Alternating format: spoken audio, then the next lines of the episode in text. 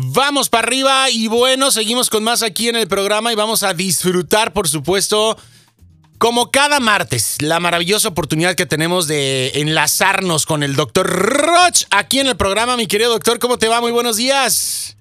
Muy buenos días, Pollo. Buenos días a toda la gente bonita de allá en Las Vegas. Ya esperando el martes, doctor, pero ay, eh, el día de hoy nos, nos dejaste contra la pared con este tema. Este.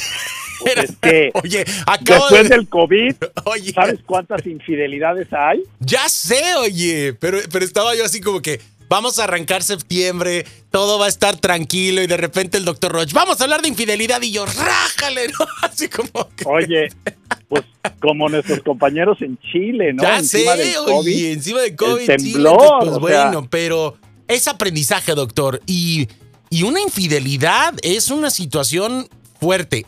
Te pregunto, ¿de quién es la falla? ¿Se puede perdonar? mira. ¿No se puede perdonar? ¿Es el fin de los tiempos? ¿Qué pasa con una infidelidad, doctor?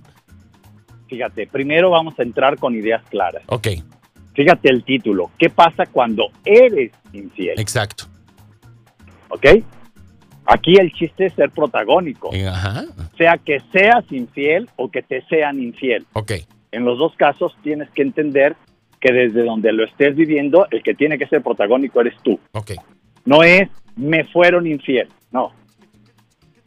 Viví una infidelidad. Mi relación tuvo una infidelidad. correcto. Y la infidelidad es de la pareja, no es de uno de los dos, aunque uno sea el activo y otro el pasivo, entre comillas. Entonces, vamos a empezar. ¿Qué pasa cuando eres infiel? Vamos a poner nuevas miradas para un viejo problema. Increíble cómo evolucionamos y los problemas se repiten. ujú. Uno de los problemas más fuertes, pollo, y, y además más viejos en el vínculo entre un ser humano y otro, es esa pérdida de confianza entre una persona y otra manifestada con un acto de infidelidad. Exacto. Hay una gran variedad de acciones que reflejan la pérdida de confianza.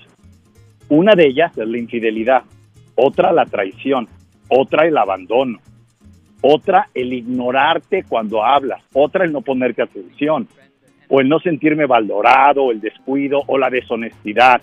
O sea, todas ellas son la falta de compromiso. También sabes que otra hay, moderna, la crítica lapidaria. Cuando la gente critica a su pareja de una manera lapidaria, es decir, le corta la cabeza. Eso también es una falta de confianza. La infidelidad es una más de esa lista. Pero datos interesantes, fíjate. Eh, el tema de fondo es este. Eliminar ideas equivocadas respecto a la infidelidad. Número uno, fíjate. Ok.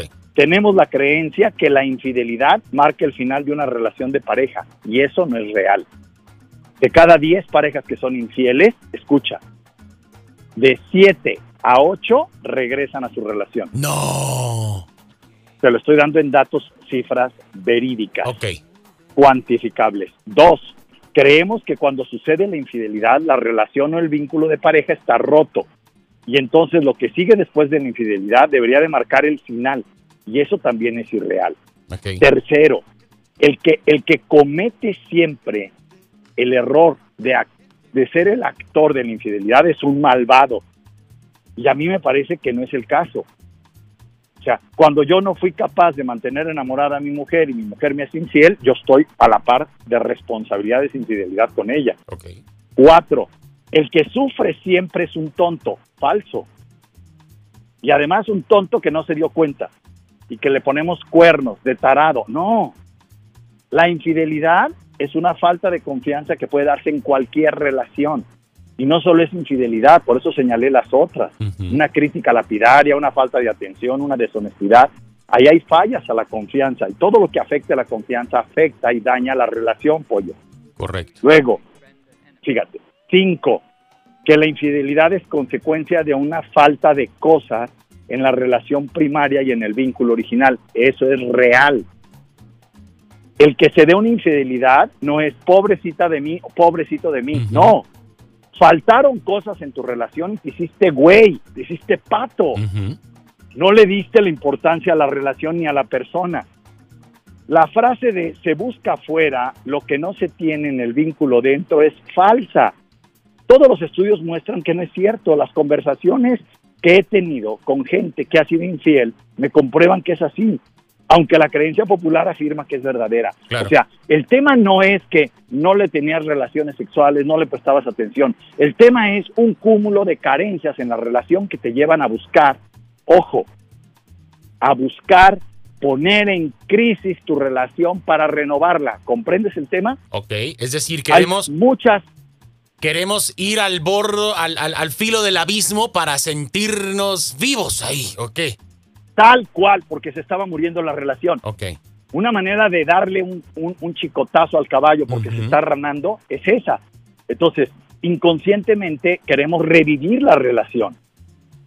¿Sí? O sea, entonces este rollo de busca fuera lo que está dentro, no, es no estás poniendo atención en tu relación y ese es un indicador claro de crisis que tiene que dos opciones, o la limpia o la termina. Ok.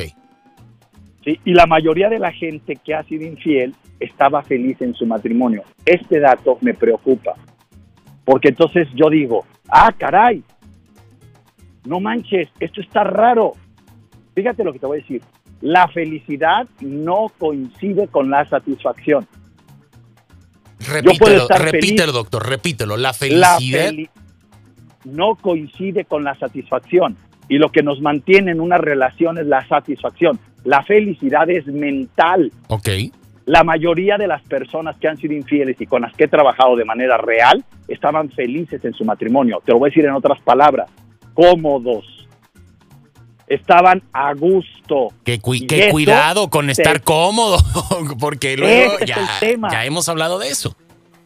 ¿Me explico? Por eso ahora que viene COVID y que viene temblores, digo, ve la naturaleza nos trae el otoño para que se caigan las hojas y se renueve y se limpie el árbol. Para depurar.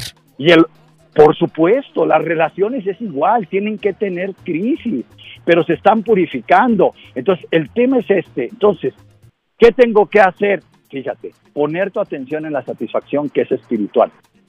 La felicidad es momentánea, por eso es mental. Entonces, una relación con felicidad no garantiza fidelidad.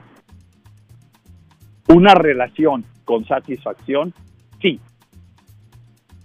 Cuando una persona se siente satisfecha, cuando tú comes y te sientes satisfecho y te dan más comida, dices, no, estoy suficiente, ¿me expliqué? Exacto. El, pero cuando estás disfrutando un postre y dices, ay, qué rico postre, y te traen otro, la felicidad hace, échamelo, compadre, y ahí empieza la gordura. Entonces, por eso cuando Harvard habla de felicidad, yo digo, cuidado, la felicidad es momentánea, no se puede coger y cada vez que la intentamos atrapar o detener, nos equivocamos. Tenemos que ser capaces de buscar la satisfacción más profunda. Aquí están estas ideas y yo a lo que te invito es a lo siguiente. ¿La felicidad se perdona o no? Te dejo esa pregunta, Pollo, contéstame. ¿La felicidad se perdona o no? No. Te la voy a decir. a ver. O sea, me refiero a que no, no, podemos evadirla, tenemos que estar, este, o, buscar ese, ese estado en un equilibrio porque es parte de todo, doctor. Digo, no podemos estar todo el tiempo ahí. Ahí te va. Ah, ¿no? Porque... Te voy a decir esto. Fíjate, fíjate en esto. La infidelidad, escucha, tiene un lugar en la relación. Nadie la quiere ver, pero si la llegas a ver, no tienes que culpar al otro para perdonarlo, tienes que hacerte responsable de que faltó algo en tu relación que provocó que ella apareciera. Ok. Y es eso lo que tienes que, escucha, perdonarte, sin importar si fuiste el actor o el víctima. Ok. Entonces, el tema es invariablemente al que tienes que perdonar es a ti mismo. la, la felicidad, la, la falla estuvo antes. La infidelidad es el fruto de la falla. Entonces, lo que hay que curar es la causa raíz y la falla es falta de confianza, falta de atención profunda a tu relación, falta de valoración, no de la persona, de tu relación. A quien le estás fallando es a ti mismo y a tu relación con esa persona. Entonces, el tema es este. El tema es asúmelo, las consecuencias y reconoce tu parte. Punto. Exacto. Ahora hay que, hay que estar conscientes, doctor, de que la piñata no se rompe luego, luego. Ah, la piñata se rompe ya que hubo una serie de, de golpetonazos De y palazos y de catorrazos. Y cuando truena, truena. Entonces, quizás esta Te parte. debes dar cuenta, Te pollo. tienes que percatar, porque si ya le diste muchos Claro. palazos a la piñata de tu relación, el día que se truene no te estés quejando porque ya le estuviste dando. ¿no? Claro, Y no trae claro. dulces, es lo más triste. Entonces, este.